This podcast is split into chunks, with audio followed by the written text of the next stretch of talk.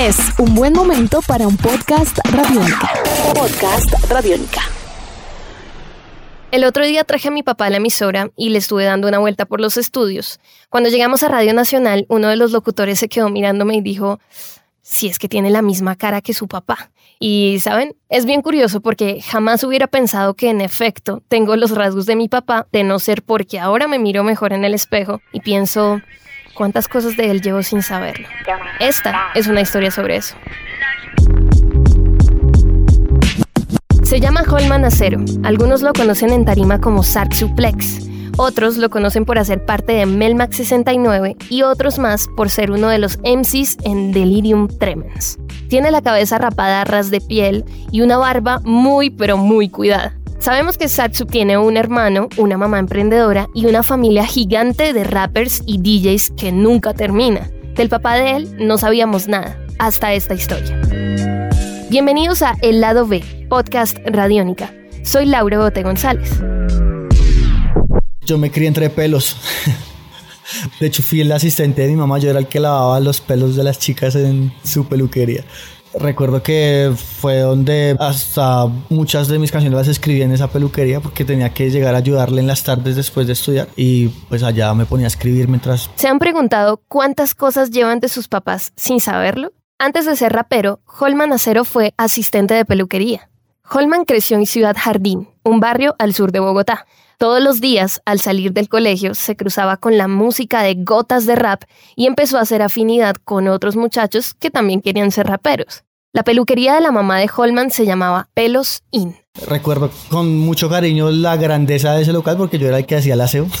o sea, que duraba días enteros ahí clavado, trapeando pisos gigantes y paredes gigantes y limpiando paredes de espejos. No, era tenaz, pero es difícil olvidarlo porque fue la primera vez que mi mamá logró triunfar en algo porque ella toda la vida intentó todo y nunca se le daba. Entonces era un lugar especial para ella y la tuvo 15 años. Pero Holman quería ser rapero, no peluquero. A mí me daba pena trabajar en eso, porque pasaban mis amigos raperos y yo estaba lavándole el pelo a las chicas en una peluquería.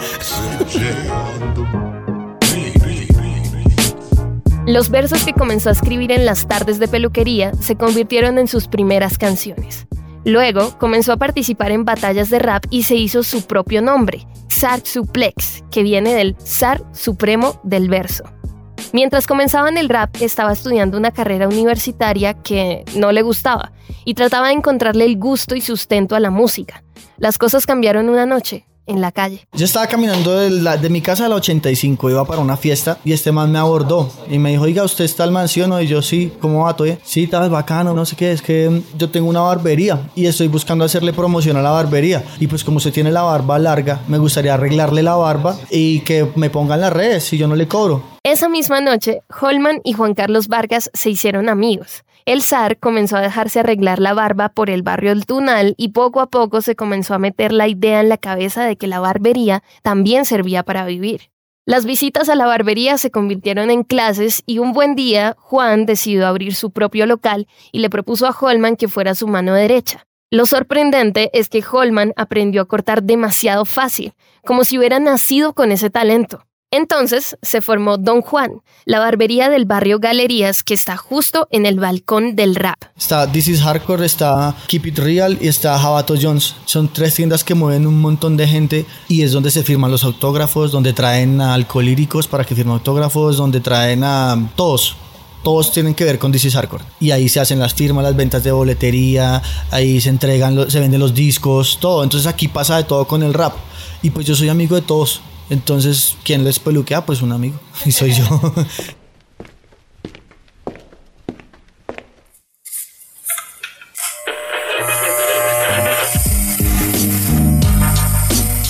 Atiende las barbas de rappers como TSH Sudaka, Nicolai Fela y KCO cuando visita Colombia. La barbería y el rap están reconectadas porque es que la parte como visual de los raperos tiene que ver mucho con verse siempre muy bien. Tú nunca vas a ver un rapero famoso mal cortado del pelo, con la barba torcida o con... Dicen que es más fácil cambiar de novia que de barbero, por ejemplo porque los hombres somos también muy vanidosos en nuestros límites y formas, pero los hombres también se cuidan un montón y entonces saben cómo les gusta.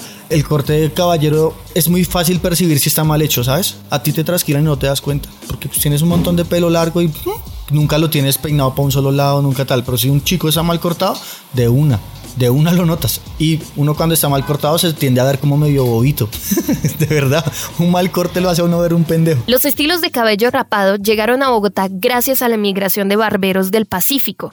Uno de los locales más reconocidos quedaba en el Galax, un centro comercial en la carrera 10 con calle 18. Según Holman, ahí él y varios raperos comenzaron a hacer sus primeros estilos de pelo. Que la barbería se durmió un poco un tiempo porque las peluquerías tomaron ese lugar y los barberos cada vez se hicieron más viejitos y no pasaron el conocimiento a nadie más. Entonces se acabaron los barberos, se acabaron las barberías. Hubo gente que vino desde Estados Unidos a enseñar a barbería en Bogotá y resurgió. En 2010, la barbería como un servicio exclusivo para los hombres se hizo popular en Bogotá. Para 2016, según Servi Información, había más peluquerías y barberías que tiendas de barrio por manzana. Como varios de los oficios tradicionales, la barbería se transmite de generación en generación. Y bueno, ¿Se acuerdan del papá de Holman? Mi padre biológico nunca estuvo, o sea, me embarazó mi mamá y se fue, como solía pasar antes. Era muy común eso. Entonces, yo nunca tuve contacto con esa familia, pero hace poco, casi como un, un año y medio, dos, mi mamá me llevó a visitar a esa familia, a conocerla. Y ahí fue donde me dijeron que la señora que es mi abuela, pues que no la siento como abuela porque no la conozco, pues me dijo, oiga, mi hijo, ¿es verdad que usted tiene una barbería? Y yo, sí, señor. Yo sí sabía que usted tenía que tener los genes de su abuelo. Y yo, ¿cómo así? Sí, es que su abuelo es barbero. Era barbero, porque ya murió. Y yo no tenía ni idea. Y su papá también. Su papá le enseñó peluquería a su mamá. ¿Usted sabía eso? Y yo no sabía eso. Sin conocerlo, aprendió el mismo oficio de su papá, como si hubiera nacido con ese talento. Eso fue una vaina muy áspera porque, por ejemplo, descubrí un montón de cosas de mí que no sabía. Yo tengo una obsesión con el 7, por ejemplo. A mí ese número me encanta y lo tengo tatuado en el cuello y todo. Y resulta que el señor que es mi papá nació un 7 de agosto y el man también sabe que yo nací un 7 de septiembre.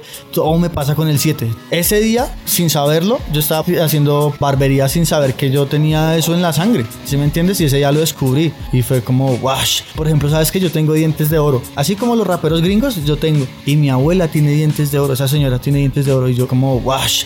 A veces conocer a tu familia se trata de darle sentido a lo que eres.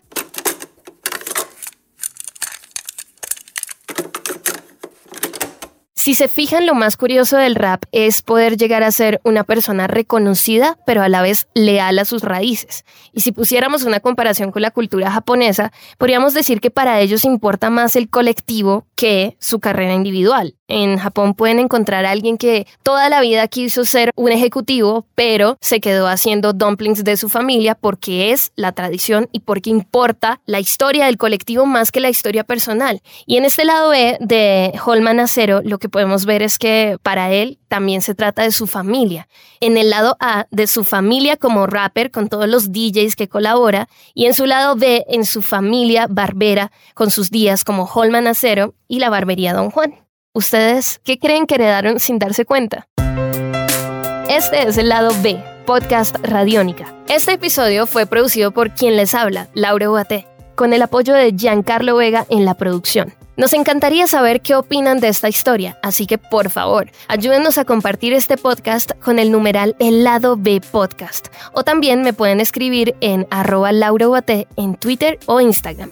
Suscríbanse a nuestros podcasts en Apple Podcast, Google Podcast, Spotify o www.radionica.rocks. Gracias por escuchar. Nuestros podcasts están en radionica.rocks, en iTunes, en RTVC Play y en nuestra app Radionica para Android y iPhone. Podcast Radionica.